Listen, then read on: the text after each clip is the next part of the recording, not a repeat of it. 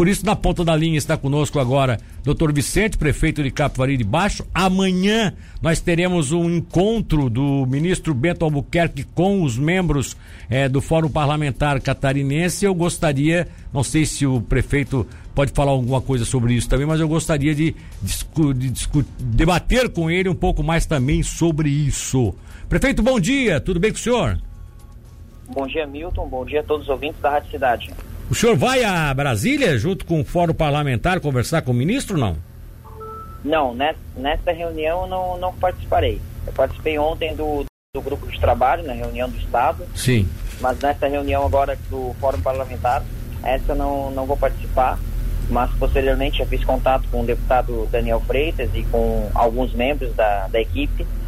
E está bem no, no momento agora no qual, diante do prazo dado em janeiro, próximo a fevereiro, do prazo de seis meses que o ministro de Minas e Energia, ah, enfim, ele sinalizou um prazo, né, que ele, ele traria ah, uma solução, uma proposta, uma solução da continuidade na política do carvão nacional, o que eh, daria aí uma sobrevida ao nosso complexo termoelétrico Jorge Lacerda. Pois é, e aí o que, o que que tem hoje de, de, perspectiva, pelo que você tem, tem conversado nos últimos tempos, o prefeito, é, com, é, com os deputados, com os senadores, com essas autoridades, até com o próprio pessoal do, do Ministério. Qual é a perspectiva, qual é a saída que nós teríamos aí para conseguir manter esse complexo?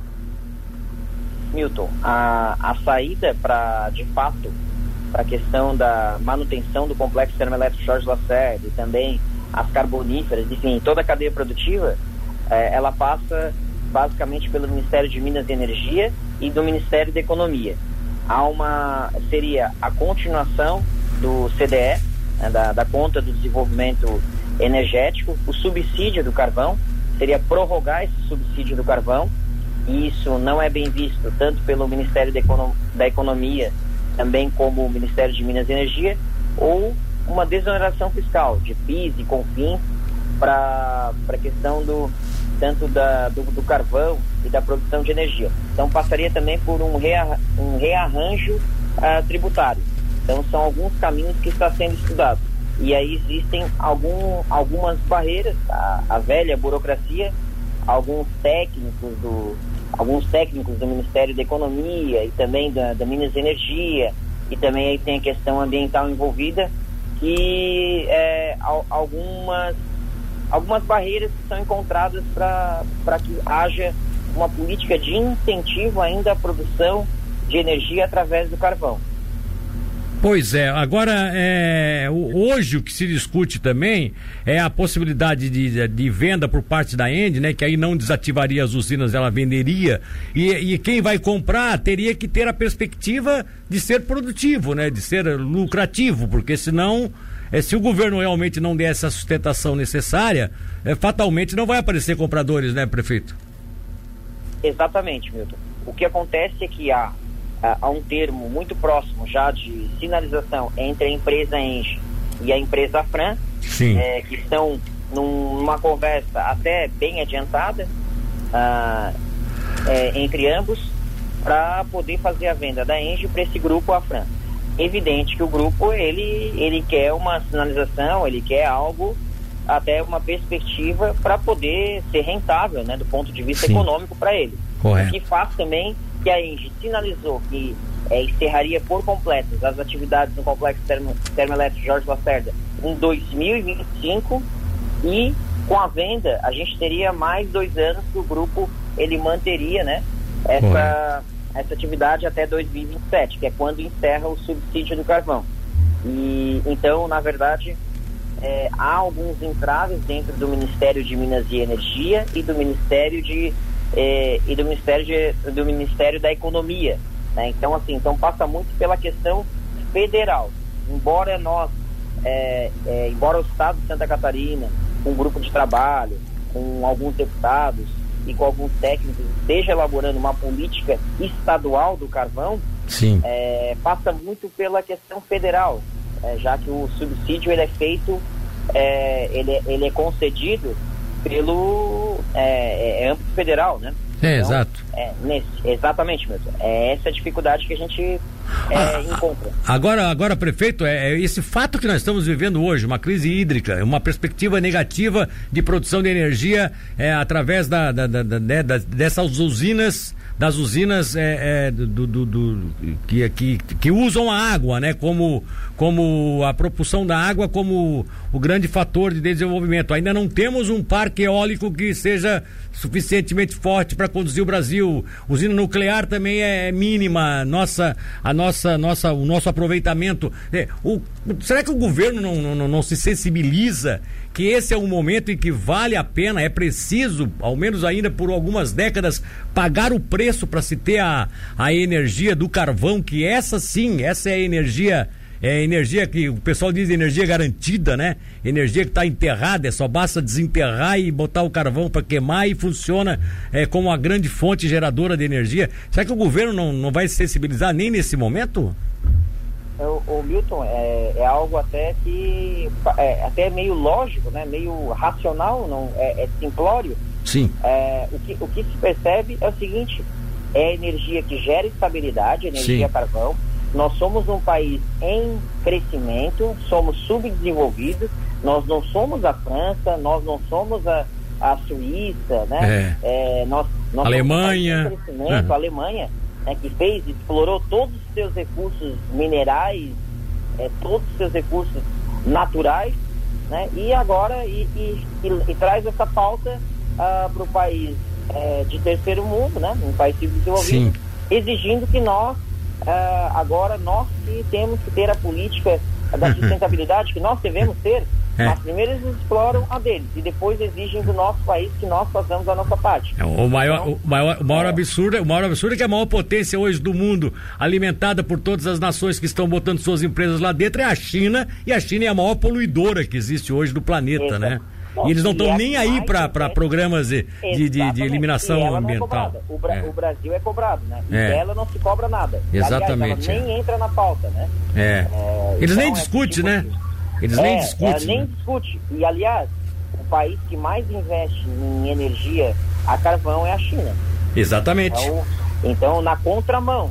É, mas aí o, o, país que é cobrado é o Brasil. É a política, né? É. Aí vem aquela, a, a, aquela o politicamente correto que a gente é. fala, é, infelizmente tem isso, né? Então, é. é aí nós, nós é, remamos contra, enfim, de qualquer maneira, é, o, que a gente, o que a gente percebe é o seguinte, está muito claro que a economia, ela dá sinais de melhora, nós vamos passar essa turbulência, esse momento triste que estamos vivendo da pandemia, a economia vai voltar a ter bons sinais de melhora e crescimento. E para um país crescer, para a nossa região crescer, precisa de energia. Exato. Energia é fundamental. E nós ainda, como você colocou com muita propriedade, é claro, não, é, a gente nem tem conhecimento específico né, da área, mas está é, tá muito claro que é, nós ainda não conseguimos, né, o país ele ainda não tem energia suficiente de outras fontes, eólica, biomassa, nuclear, né, próprias hidrelétricas, ainda não tem é, a produção de energia suficiente para comportar o crescimento que esse país vai ter, e a gente está muito crente que vai, vai crescer muito. Sim. Então, é, seria contramão é, não, não manter, né, por mais um tempo, a, a, a, a produção de energia carvão. Exato. Exato. Inclusive, inclusive já nesse tempo até, aí seria estratégico, enquanto dá esse, mais esse tempo aí de, de, de subsídio, é, se estabelecer aí uma política para que se, que se haja, se faça é, de, dessas usinas também, aquela famosa readequação que elas já, já têm hoje, né? A tecnologia já existe hoje para que você faça as usinas ficarem menos poluentes, o que seria propício também para o meio ambiente lá no futuro, né? Agora, prefeito, aproveitando a oportunidade, já que o senhor falou aí de política, essa é a política, o senhor disse tal, política é assim mesmo. Bom, então vamos lá. É, nós estamos aí com um fato novo na, na, na região, que foi uma declaração do governador Carlos Moisés, claro que na condição não de governador, mas na condição de cidadão, inclusive com a sua família, numa igreja evangélica na noite do último domingo, aonde durante um culto ele ia receber uma bênção do pastor junto com a sua família, e aí ele aproveitou uma palavra do pastor que disse que tinha viajado para a Serra e tinha visto várias obras. Ele começou a falar das obras na região, dizendo que está querendo fazer obras no estado todo, mas acabou fazendo uma reclamação é, de uma obra aqui na região que parece que algumas prefeituras estariam emperrando. É, e aí ele tocou assim na, na, na, na Geomedeiros, eu não sei se é. Se for a Geomedeiros é Tubarão Laguna, você não entra, né? Mas é, Capivari está com um grande, uma grande obra que é a ponte com Tubarão. Quer dizer, você teve por parte do governador alguma reclamação nesse sentido, assim, de que o, o, o no caso, o Vicente, tá, tá errado, vocês têm que ser mais rápido. Você ouviu alguma coisa do governador nesse sentido ou não? Seria para você aquele recado que ele deu domingo ou não? Ô, ô, Milton, não. É, na verdade, eu até ontem acompanhei, vi né, a, a, mensagem do governador Carlos Moisés colocou. É, eu, eu, entendo que, na verdade, uh, talvez a informação não tenha chegado a ele da maneira mais adequada. Ah, então tá. Talvez a informação da, não tenha chegado a ele da maneira mais adequada, apropriada. O que ocorre é que o processo licitatório da ponte é, foram feitos é, no mês passado. Sim. É, foram feitas algumas é, contestações, desculpa, Sim. contestações a respeito do, da modalidade, né, a respeito do processo como um todo, e são alguma, alguns pontos técnicos que precisou ser revisto. Isso é muito comum, nós trabalhamos com, com o poder público, é, vinha algumas impugnações, algumas, a, alguns questionamentos a respeito de é, pontos específicos do processo licitatório. Sim, mas você acha que ele estava é. falando da ponte do Tubarão Capivari? Eu interpretei como sim. Então, o que acontece é o seguinte: na verdade, é, eu e o prefeito Juarez, o que, que nós pensamos na hora que nós vimos essas, esses questionamentos no, no processo licitatório? Bom, é, vamos, conversamos com, com o Celso Tamurel, com o presidente IBA, que é o presidente do consórcio intermunicipal, né, que tem um recurso no Caixa, na Murel, para é, iniciar a construção da ponte. E estava muito claro ali, tanto pela equipe técnica de Capivari quanto pela equipe técnica de Tubarão, que os questionamentos feitos a respeito da licitação, eles, eles tinham fundamento e precisavam ser revistos. Tá certo. O que, que a gente fez? Nós, é, é, todos, ambos os municípios estudaram, a própria equipe técnica da Morel também, é, elaboramos as respostas e fizemos pequenos ajustes que era uma questão ali de é, uma questão de batimetria, que é para mensurar a profundidade e dar mais segurança. E também nós vimos algumas questões ali que o grande objetivo nosso era o quê? Afastar aqueles aventureiros sim, sim, sim. de obras que não têm condições muitas vezes, que vê uma oportunidade, mas eles não conseguem muitas vezes é, fazer uma obra dessa magnitude. Então, é, a gente tornou mais seguro é, essa licitação para que ela ocorra com mais segurança, com mais eficiência. E agora vai ser lançado uh, o, o, edital de licitação. Agora não me recordo a data, mas vai ser lançado o edital de licitação mais seguro. E a gente torce que a empresa que, que ganha o processo licitatório, ela faça é, um trabalho muito bem feito, como foi feito, por exemplo, aqui Uh, esse trabalho feito aqui em Tubarão foi com muita agilidade, muita eficiência. Você testemunha disso, conhece bem Sim. a questão da, da ponte que foi realizada, inclusive entregue antes do prazo. É, essa a ponte já está atraçado, né?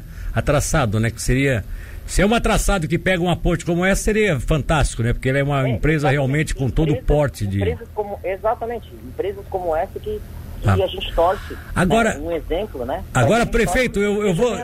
Prefeito, eu vou, eu vou deixar uma pulga na tua orelha. Eu acho que aquele, aquele, aquela direta ali não foi. Eu acho que o problema do entreveiro maior que está aí mal, até mal explicado ainda, talvez o governador não saiba todos os detalhes, é de atraso de projetos, não é bem com relação a essa questão da ponte, não. Eu acho que é a questão da, da, da ligação Tubarão-Laguna é, a Geomedeiros. Eu acho que ali é que parece que ainda tem uma tramitação que está demorando um pouquinho e o governador estaria insatisfeito porque já gostaria de ter aquilo nas mãos para começar a obra já. Parece que é, parece parece que é. Mas tudo bem. De qualquer forma, o importante é que é, você está consciente de que tem que ter celeridade. Eu acho que o Juarez também está, o da, da Laguna mais ainda, e que vocês não deixem a peteca cair, né? Porque daqui a pouco a nossa preocupação é essa, né?